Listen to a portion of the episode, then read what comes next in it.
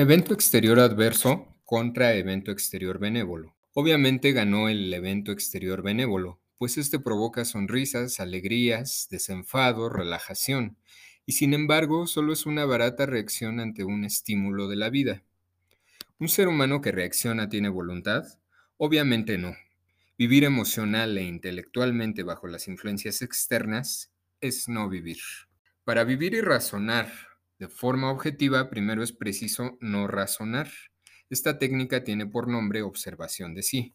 La primera fase de la observación de sí es sin razonar, porque nadie puede razonar sin antes ganar paz. Es decir, si una persona se encuentra angustiada y trata de razonar, realmente podrá bajo la angustia razonar y encontrar una solución. Si estás bajo la influencia de un evento exterior adverso y te angustias y sufres y de repente caes en un estado de felicidad, ¿fue por observación de sí porque te superaste ante el evento exterior o fue porque te pusiste bajo otra influencia distinta? Ahora ya no se llama evento exterior adverso, sino benévolo. La observación de sí es observarme sobre mis músculos, pensamientos y emociones, tranquilizarme, relajarme físicamente, detener los pensamientos, tranquilizar las emociones, es decir, crear mi propia paz. Y a partir de ahí, entonces sí, razonar sobre una solución al evento. Observarme es observar la observación en relación a mí mismo, mejor llamada como observación de sí, en los tres centros. Centro intelectual, que son las ideas. Centro emocional, detener la angustia y observarla centro motor, las expresiones faciales, el cual voy a tratar muy brevemente de lo que es la observación de sí, pero ni siquiera voy a poner el título de observación de sí a este capítulo, porque la observación de sí es muchísimo más extenso. Yo creo que fácil podría realizar unos 10 programas y aún así creo que este medio me sería insuficiente para no dejar ahí dudas a, a quienes me están escuchando. Entonces, lo que quiero es centrar en este tema que ya he hablado antes de, pero de la manera más concreta, de la manera más aterrizada y yo sé que también de la manera más resumida. Sin embargo, pues es el, lo que me permite el medio. La observación de sí que es, la observación de sí es observarme, pero a nivel interior. Observarme no con los sentidos, no a través de las manos, ni de mis ojos, ni de mi percepción real, entre comillas, aunque no porque no se vea no es real, pero observarme a nivel interior, qué siento, qué pienso, qué, qué expresiones faciales reflejo a partir de pensamientos que estos rebotan en emociones. Y una vez hecho esto, entonces sí, me concentro en el problema real, nublado o hacerlo influenciado por la angustia, por la tristeza, inclusive desde el punto de vista de cuarto camino no es lo mismo tampoco ni es positivo buscar una solución a través de la alegría excesiva, porque también estoy intoxicado por estados alterados de conciencia. Entonces, pues desde este punto de vista, yo sé que en el colectivo psicológico mucha gente tiene la alegría como algo muy positivo y tiene la tristeza como lo más negativo del mundo o la ira. En este enfoque, en cuarto camino, no es así. Ambos son igual porque ambos terminan siendo estados alterados de conciencia. Si yo ejecuto cualquier acción a partir de una alegría extrema, de varios estímulos de la vida. Puede ser desde una droga, desde haber tomado alcohol en altas cantidades, una pareja, que de pronto me dieron trabajo, me saqué la lotería, no sé, y entonces a partir de ahí ya no soy objetivo. Lo mismo que si me voy al otro extremo, si razono nublado por la tristeza o la ira, pues es una reacción simplemente ante un estímulo de la vida, pero no estoy existiendo, simplemente estoy reaccionando, que es una una cosa por completo diferente. Repito, la observación de sí es observarme sobre mis músculos, pensamientos y emociones. Es tranquilizarme primero, es relajarme físicamente, detener mis pensamientos, tranquilizar mis emociones, es decir, crear mi propia paz, para que entonces sí, a partir de ahí, razono sobre una solución al evento. Eh, mencioné también al inicio que había que observarse sobre los, sobre los tres centros centro intelectual, centro emocional y centro motor. El segmento que voy a leer a continuación lo explica perfectamente. Lo leo y regreso a explicarlo de nuevo. Dice lo siguiente. Al tratar de controlar un yo al que se observa, es preciso recordar que es algo que piensa, siente y se mueve. Es decir, que cada representación de un centro es diferente. El control de la máquina humana es, por lo tanto, difícil, porque todo lo que se ha formado en ella psicológicamente, a saber, como un yo, es representado de tres maneras por completo diferentes, que a primera vista no parecen tener conexión alguna. Por ejemplo, usted frunce el ceño. Esto está en el centro motor, pero este fruncimiento del ceño está representado en el centro emocional como un sentimiento y está representado en el centro intelectual como un pensamiento o como una grabación fonográfica, es decir, una serie de pensamientos que giran en redondo mecánicamente. La plena observación de un yo finca en observarlo en los tres centros de su origen simultáneamente. Aquí explica claramente lo que es la observación de sí, que yo decía precisamente, bueno, primero es observación de sí, es en sí no hacer nada, sino darse cuenta. Por ejemplo, vamos a poner eh, la ira. La ira se va a manifestar en tres, en los tres centros. En mis pensamientos, con aquella persona que yo tenga ira, lo voy a pensar de formas, por ejemplo, con adjetivos que lo denigren, con adjetivos que lo insulten. Se los puedo decir o no, pero mis pensamientos ahí van a estar. En el centro emocional voy a sentir esas ganas de agresión en contra de esta persona. Y en el centro motor, ¿cómo se va a reflejar en mí la ira? Pues a través de mis gestos, a través de mis gesticulaciones, a través de... Hay gente que, por ejemplo, cuando está enojada mueve mucho las manos y empieza a tener ciertos ademanes que son agresivos, que que denotan agresividad.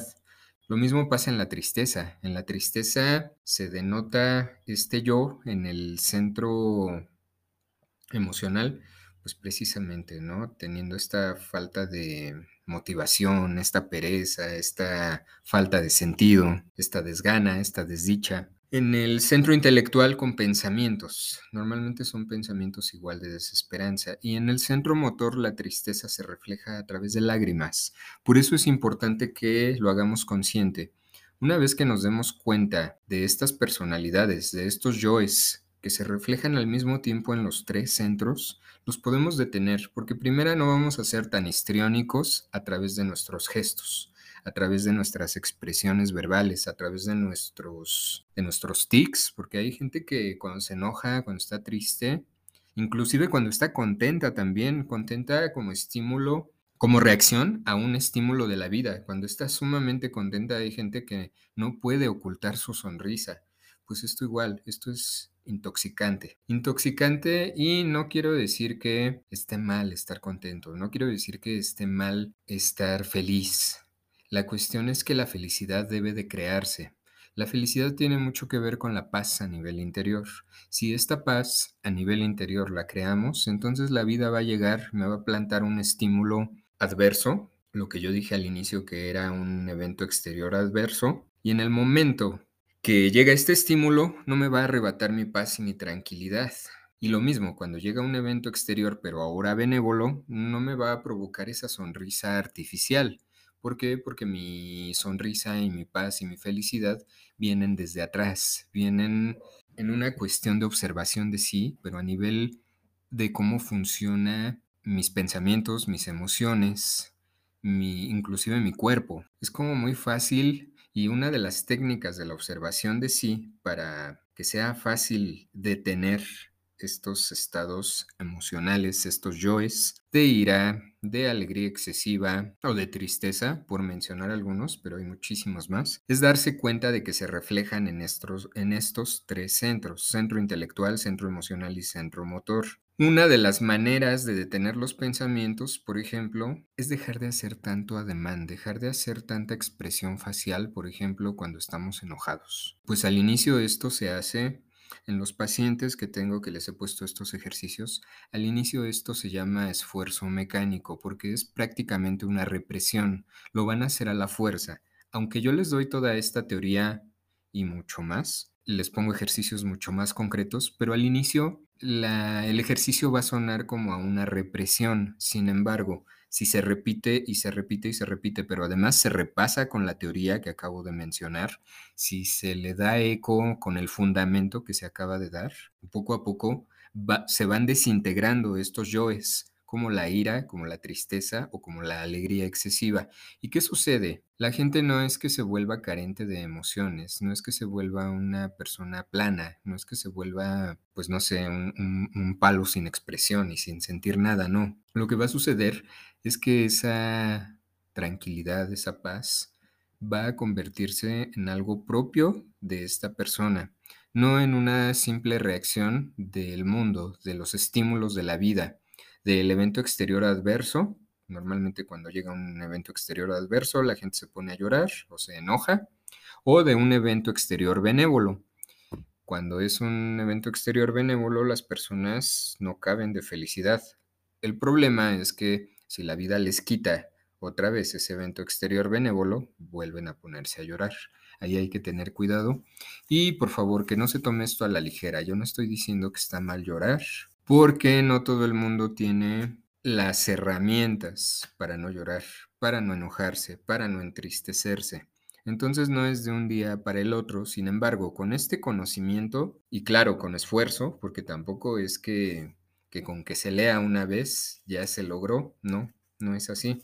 Con esta corriente psicológica de pensamiento, con esta corriente llamada cuarto camino, es muy posible ser dueño de sí mismo y escapar de tantas leyes tan primitivas. Leyes primitivas en qué sentido? Estamos prácticamente al nivel de los animales. Por eso es que se da la infidelidad, por ejemplo, en las parejas. Hay personas que se les olvidó que eran seres humanos y entonces sucede que, pues en cuanto se presenta otra oportunidad, ahí están a nivel animal, pues nada más, ¿no? Se le antojó, se dio la oportunidad, pero se, les olvidó que razonan también, se les olvidó que tienen esta herramienta llamada lenguaje, llamada conciencia, y bueno, ya para los que están muy adentrados en este conocimiento, pues se les olvidó que hay técnicas como la observación de sí, por ejemplo. Voy a pasar a, una pregunta para explicar aquí un fenómeno psicológico un tanto complicado, pero al mismo tiempo muy fácil de entender. Lo voy a formular mediante la siguiente pregunta. ¿Un pensamiento es objetivo o es otra influencia externa?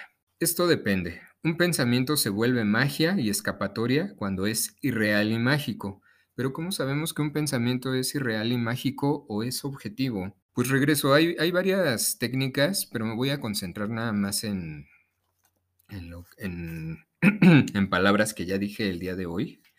Eh, para vivir y razonar de forma objetiva, primero es preciso no razonar. Esta técnica tiene por nombre observación de sí.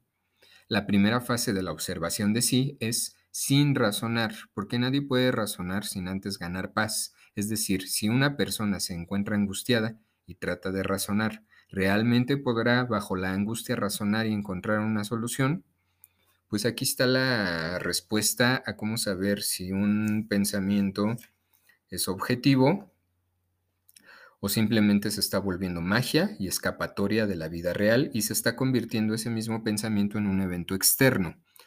¿Y cuál es la respuesta? Bueno, lo dije ya en, en la frase que acabo de leer, pero por si no se hubiera entendido, si yo razono nublado por la alegría extrema, si yo busco una solución ante un problema nublado por la alegría extrema, por la tristeza o por la ira, entre muchas otras emociones más, entonces no es un pensamiento objetivo, entonces no estoy encontrando una solución objetiva, sino que por el contrario, mi pensamiento está, tiene ciertos grados de magia, tiene ciertos grados de irrealidad, porque estoy viendo las cosas desde un lente y este lente va a ser la tristeza, la ira o la alegría extrema.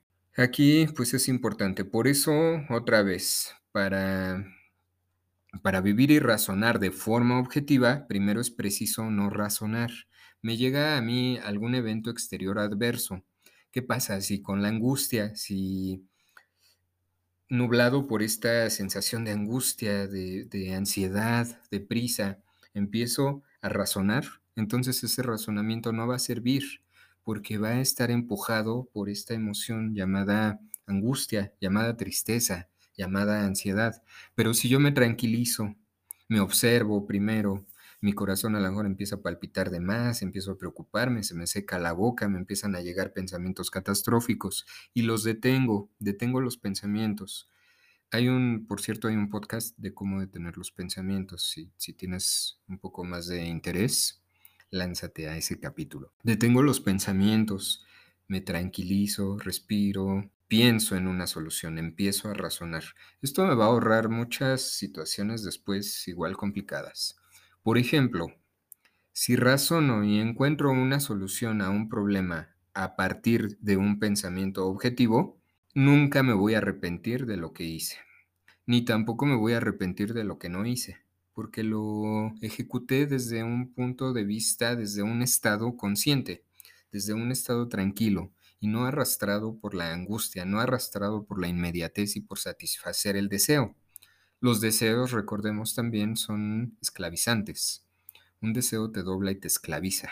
De cómo un pensamiento a través de una palabra es completamente mágico.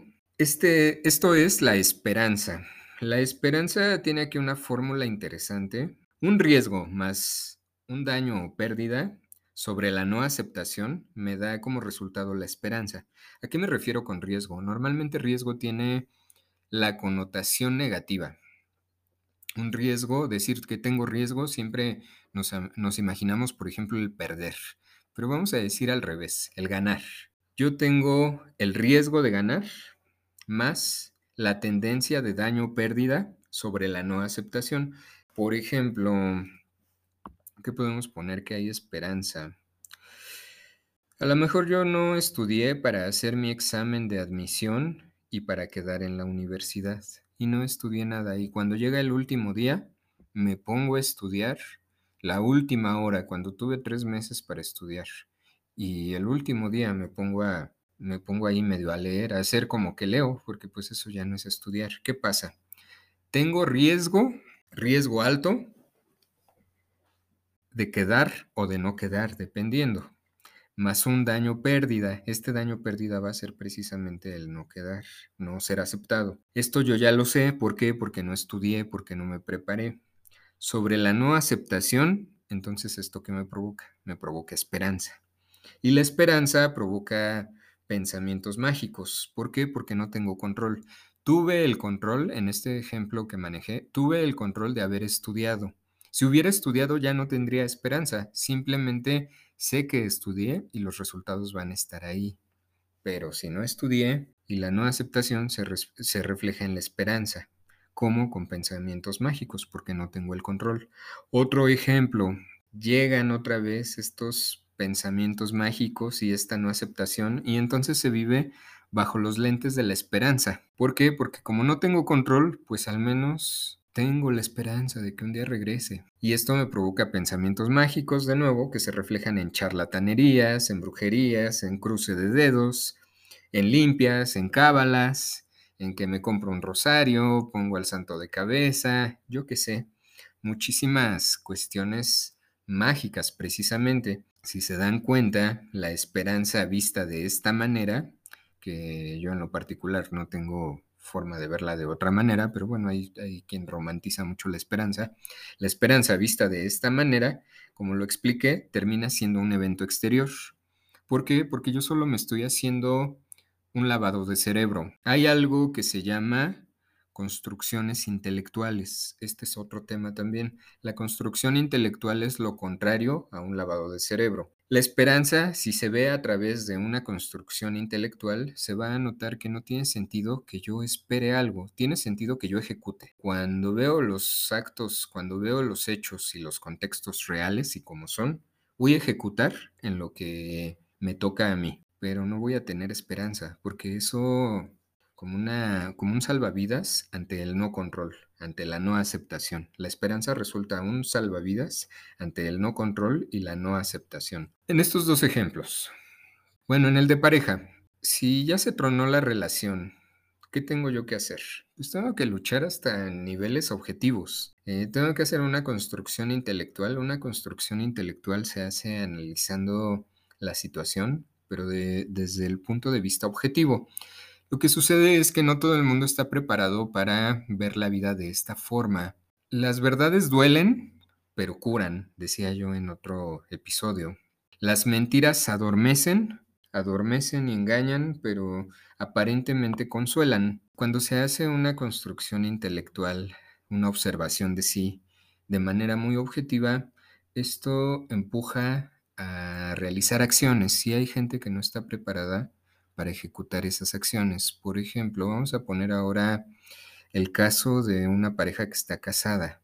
Si la pareja está casada, la chica, por ejemplo, se da cuenta de que no se lleva ya con su pareja, objetivamente a través de varios ejercicios, está viendo que esta relación le quita más de lo que le da, y no me refiero a situaciones económicas, a situaciones físicas, sino le quita tranquilidad, le roba la paz y ya no construye nada en este sistema de sacrificar el yo para construir el nosotros, ve que, ve que esto ya no está funcionando. El darse cuenta implica tener que accionar y esto va a empujar a la persona a darse cuenta y a tener que romper con ese sistema. Lo que sucede es que si alguien se da cuenta y no está preparado para moverse, pues va a resultar peor porque ahí es cuando la gente se queda en lo mismo y se queda anclada y se ve que no se llevan y se ve que ya no funcionan y de todas maneras lo saben, pero ahí se quedan. ¿Por qué? Porque no están preparados, no han unido lo que yo llamo amarrar el conocimiento al ser. Se puede saber, pero no necesariamente comprender y esto es lo que hace que las personas no ejecuten. Y aquí es donde viene otra vez la esperanza, por ejemplo. Un matrimonio así siempre vive bajo la esperanza, bajo la aparente esperanza de que todo va a cambiar algún día, de que algún día se van a llevar bien. La, recordemos que la esperanza es la, el salvavidas de la no aceptación y el no control. Voy a repetir esta introducción y repito también el párrafo. Mm, hasta aquí por hoy con este tema de manera muy breve, muy sencilla, pero espero que se haya entendido esto de que para razonar objetivamente es necesario no razonar. Eh, WhatsApp 771 35 65 300, Facebook, Twitter, Instagram, Arte y Psicología. Para vivir y razonar de forma objetiva, primero es preciso no razonar. Esta técnica tiene por nombre observación de sí. La primera fase de la observación de sí es sin razonar, porque nadie puede razonar sin antes ganar paz. Es decir, si una persona se encuentra angustiada y trata de razonar, ¿realmente podrá bajo la angustia razonar y encontrar una solución? Si estás bajo la influencia de un evento exterior adverso, te angustias y sufres y de repente caes en un estado de felicidad, ¿fue por observación de sí y porque te superaste ante el evento exterior? ¿O fue porque te pusiste bajo otra influencia distinta? Ahora ya no se llama evento exterior adverso, sino benévolo. La esperanza, por ejemplo, puede jugar aquí el papel de un evento exterior benévolo, pero en realidad solo es un lavado de cerebro, lo contrario de una construcción intelectual. Y por último, vuelvo a leer el, el párrafo donde se explica cómo un yo se refleja en los tres centros. Dice lo siguiente. Al tratar de controlar un yo al que se observa, es preciso recordar que es algo que piensa, siente y se mueve. Es decir, que cada representación de un centro es diferente. El control de la máquina humana es por lo tanto difícil, porque todo lo que se ha formado en ella psicológicamente, a saber como un yo, es representado de tres maneras, por completo diferentes, que a primera vista no parecen tener conexión alguna.